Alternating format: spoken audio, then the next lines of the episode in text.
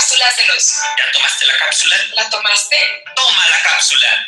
Hola, soy María Richards y quiero compartir contigo este espacio para platicar acerca de los asuntos cotidianos de la vida, cuestionar todo lo que sabemos y descubrir el poder oculto que hay en aquello que no vemos, pero que sin duda determina nuestro día a día.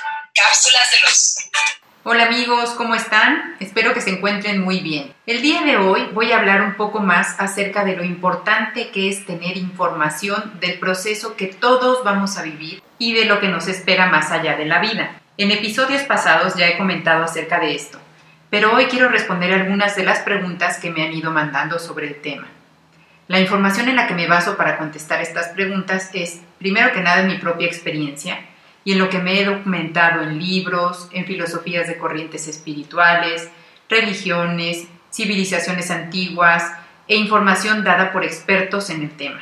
Pero como siempre les he dicho, quédense con lo que resuena con ustedes y lo que no, no lo desechen, simplemente archívenlo para que después puedan cuestionarlo. Bueno, pues vamos a empezar. Empezamos con una pregunta. ¿Cuál es el propósito de la vida? Bueno, esta es la pregunta porque si verdaderamente conocemos cuál es el propósito de la vida y lo tenemos claro, bueno, pues nuestra vida sería muy distinta.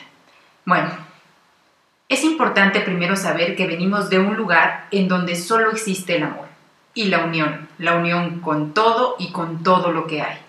Pero decidimos encarnar en esta vida para tener muchas experiencias distintas y poder elegir. Pero para poder elegir teníamos que tener dos opciones, Allá solo teníamos el amor y aquí tenemos siempre dos opciones. Ante lo que nos sucede en el día a día, siempre tenemos dos opciones, el amor o el miedo. Y según lo que decidamos, vamos a experimentar el efecto de esas decisiones. Por ejemplo, si yo elijo vivir o permanecer con una pareja por miedo, por miedo a estar sola, voy a vivir entonces el efecto de esa decisión. Seguramente voy a vivir una relación con mucho dolor si decido estar en un trabajo solo por el dinero que gano, es también una decisión basada en el miedo, y me va a costar entonces mucho trabajo desempeñar la función.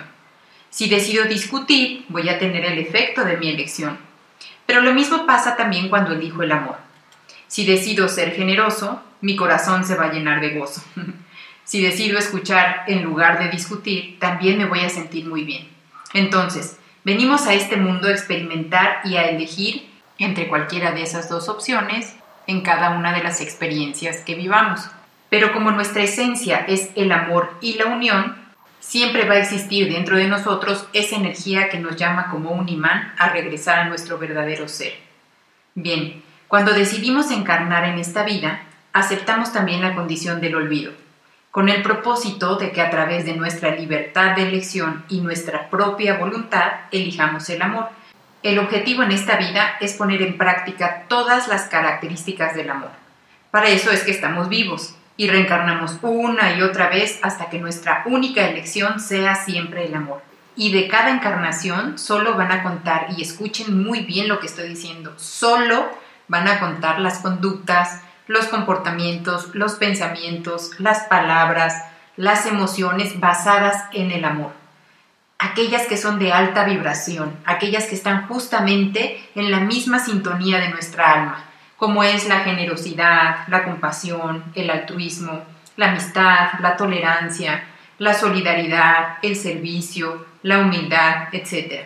Al final de nuestra vida, esa será la cosecha. Esos son los frutos de los que sembramos en nuestra vida, lo que recolectaremos y lo que servirá para aumentar nuestro nivel de conciencia y avance en nuestro recuerdo para la siguiente encarnación. Bien, la siguiente pregunta. Tengo un familiar que teme mucho a la muerte. Tiene 94 años y está próximo a partir. ¿Cómo le puedo ayudar? Bueno, acompañándolo, estando presente cuando estés con él o ella, escuchándolo sin cuestionarle nada ni tratar de convencerlo de que piense de otra manera.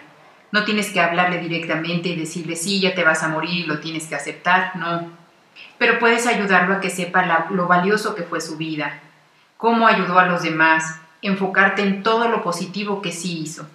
Y si sabes que tiene un tema pendiente con alguien, pues invitarlo a que lo resuelva, a que perdone, a que se perdone y sobre todo ayudar en lo posible a que muera en paz, libre de pendientes Y puedes también, no sé, comentarle que leíste un libro o que escuchaste un audio sobre la vida que hay más allá de la vida. Evitar la palabra muerte porque eso trae implícito la pérdida, la tristeza, el sufrimiento. Entonces, hablarle sobre la vida que hay más allá de la vida, resaltando el amor y la paz con la que todos nos vamos a encontrar, dándole información que le dé tranquilidad y confianza, pero sobre todo a través de ti, de tu ejemplo, de tu entendimiento de que verdaderamente no vas a perder a un ser querido, sino que simplemente va a vivir un proceso que todos lo vamos a hacer, que todos lo hemos hecho ya varias veces, y que además somos más que un cuerpo, que somos seres eternos y que vamos a regresar a nuestro verdadero hogar, en donde nos esperan nuestros seres queridos y donde se vive un amor y una paz indescriptible. Es a través de nuestro ejemplo como realmente podemos ayudar a los demás. La siguiente pregunta es, tengo a un familiar con una enfermedad terminal, ¿qué hago? Otra vez mi recomendación es que no lo veas como una tragedia, que lo veas como un regalo. Una muerte anunciada es realmente un privilegio, ya que les da la oportunidad tanto a la persona que va a fallecer como a los familiares de tener conocimiento de esto y poder prepararse, poner todo en orden, tanto de manera externa como internamente poder despedirse de sus familiares, hacer todos sus pendientes, vivir de otra manera, corregir sus conductas y llegar al momento del fallecimiento en paz. Como lo mencioné, es una oportunidad, pero no siempre se toma como tal. Se puede también vivir como una tragedia y vivir el proceso con mucho sufrimiento. Se recomienda también que no se les oculte la verdad al enfermo. Él está en su derecho de saber que está cerca de su fallecimiento. Si no lo sabe, le negamos la posibilidad de aprovechar esa oportunidad. También es muy importante que no generemos esperanzas de curación. Es muy común decirle no te preocupes, esto va a pasar, te vas a mejorar, te, vas a poner bien, vamos a ver de qué manera te sanas, etc. Porque entonces lo distraemos poniendo su atención en tratar de buscar algo externo que lo cure, cuando el verdadero significado de la enfermedad es que voltemos nuestra mirada al interior, para arreglar todos los pendientes, para perdonar y perdonarnos, y muchas veces la enfermedad desaparece porque cumplió su propósito. Esto no quiere decir que no hagan nada y se sienten a ver cómo empeora el paciente, no, no es así. Hay que hacer lo necesario para recuperar la salud, pero sin obsesionarnos ni forzar absolutamente nada. La siguiente pregunta, ¿cuáles son las señales que indican que estamos próximos a desencarnar? Es nuestra alma quien decide el cómo y el cuándo va a dejar el cuerpo. Por lo tanto, sabemos dentro de nosotros que estamos próximos a hacerlo, pero como vivimos una vida muy agitada, con mucho ruido y mucho movimiento y mucho estrés, pocas veces nos damos cuenta. Aunque existen seres con muy alta conciencia que se dan cuenta de que ya cumplieron con su propósito para el cual encarnaron y consideran que serán más útiles en otro plano. Y de hecho anuncian que van a desencarnar y se preparan y van bajando poco a poco su respiración hasta que el corazón para y se produce entonces el fallecimiento de manera consciente. Pero muchos de nosotros aún no estamos en ese nivel. Pero sí hay señales. En el cambio de comportamiento se nota la introspección, el silencio, a veces es muy notorio el cambio de conductas, gente que era muy malhumorada y negativa de pronto empieza a cambiar. Y en la parte física los budistas dicen que se van haciendo presentes los cuatro elementos el elemento tierra aparece cuando el cuerpo se pone muy pesado, con más densidad, y eso provoca dificultad en el movimiento. El elemento agua es cuando se pierde humedad en los ojos, la boca se seca y empieza a haber dificultad para orinar. El elemento fuego es cuando la temperatura se concentra en el centro del cuerpo y se siente mucho frío en los pies y en las manos. Y finalmente el elemento aire se da con la dificultad para respirar y en el último aliento. Si estás ante un ser querido que empieza a presentar estos síntomas, no es casualidad. Estás ahí para acompañarlo, para apoyarlo sin necesidad de hablar, pero desde tu mente darle confianza, decirle palabras de amor y de fortaleza, invitándolo a que se suelte, a que siga su camino, que pida ver la luz y que confíe. Siguiente pregunta, ¿es mejor enterrar o cremar el cuerpo físico? ¿Afecta en algo el alma del ser querido que pereció? El entierro y la cremación son dos maneras diferentes de disponer del cuerpo del fallecido. Sin embargo, el propósito del alma no tiene nada que ver con el cuerpo físico. No influye nada con su proceso en el tránsito ni con los frutos de la vida que deja. Además del cuerpo físico, contamos con otros cuerpos. Uno de ellos es el cuerpo etérico, que es el, encargado de proporcionarle la energía vital al cuerpo físico. Ese cuerpo etérico no se disuelve de inmediato y se mantiene unido al cuerpo físico y tarda entre 48 a 72 horas en disolverse. Ese cuerpo etérico permanece junto a sus restos. Si fue enterrado, permanecerá al lado de la tumba, o si fue incinerado, al lado de las cenizas en donde éstas se encuentren, o bien, si las esparcieron, en el lugar en donde éstas fueron esparcidas. Otra pregunta, ¿cuánto tiempo dura el tránsito? Mira, el tránsito es el pasillo que el alma tiene que cruzar cuando la puerta de la vida se abre con el evento de la muerte hacia la puerta del plano de luz. A ese recorrido le llamamos el tránsito. Y no tiene una duración física, porque depende de las decisiones que el alma va tomando. Y las decisiones dependen de nuestro estado mental y nuestro estado emocional con el que vivimos ahora y con el que morimos. Es por eso que es muy importante conocer esta información para estar preparados para nuestro propio proceso y hacerlo más fluido y con menos confusión. Los budistas dicen que el acompañamiento de los seres queridos que aún están vivos al alma del que ya desencarnó es de 49 días, ya que cada siete días el alma va pasando por distintos procesos. Otras religiones dicen que es muy importante los primeros nueve días, por eso se hacen los novenarios. Y sí, es muy importante acompañarlos, pero debemos de saber cómo se debe de hacer ese acompañamiento. Otra pregunta, ¿qué es lo que puede detener a nuestros seres queridos que ya desencarnaron?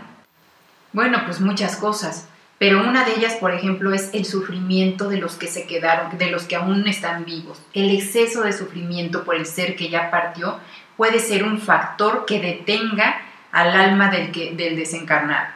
El alma cuando se despoja del cuerpo mantiene el mismo nivel de conciencia y su frecuencia vibratoria es muy parecida a la de nosotros. Por lo tanto, cuando se produce el fallecimiento, mantienen mayor comunicación con este plano que con el plano de luz, por la diferencia de frecuencias.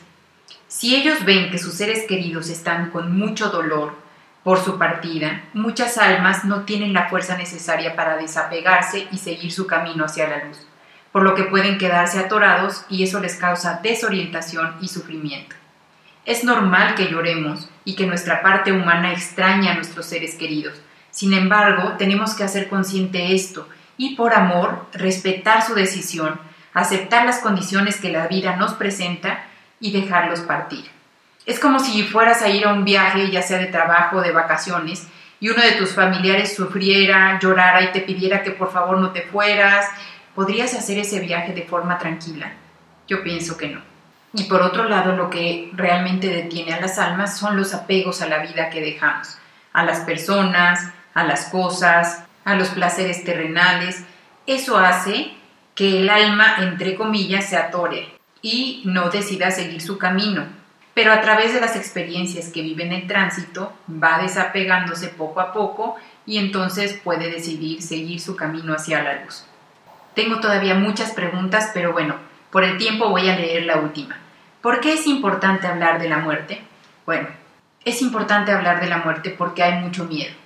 Y el hablar contribuye a hacer conciencia de que es algo natural, que forma parte de la vida, que lo hemos vivido varias veces y que lo vamos a volver a vivir.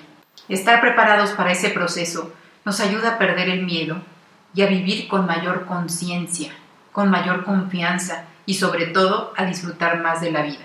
Porque ahora vivimos con el miedo a que nos ocurra algo, ya sea a nosotros o a nuestros seres queridos, Vivimos con miedo al cuándo y al cómo va a suceder, o si nos va a doler o no.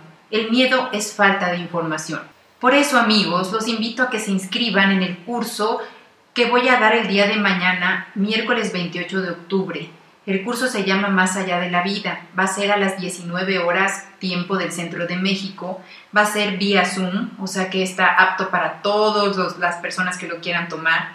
Y voy a hablar de distintos tipos de muertes, de los accidentes, de los abortos, de las muertes en pandemia, del por qué y para qué suceden así, de cómo podemos prepararnos nosotros estando en vida para ese proceso y también de cómo podemos ayudar a nuestros seres queridos que ya partieron para que puedan partir en paz. no es un curso de la muerte, es un curso que habla de la vida, que habla de la vida que estamos viviendo ahora y de la vida que continúa más allá de la vida. Los invito entonces a que se inscriban, lo pueden hacer directamente pagando vía PayPal en mi página web que es mariarichards con ds al final.com.mx o si prefieren hacer un depósito bancario, pueden pedirme informes y yo les mando los datos bancarios a mi WhatsApp que es 55 54 07 38 56. Amigos, que tengan una gran semana, que sigan disfrutando de la vida y nos vemos en el siguiente episodio. Hasta luego.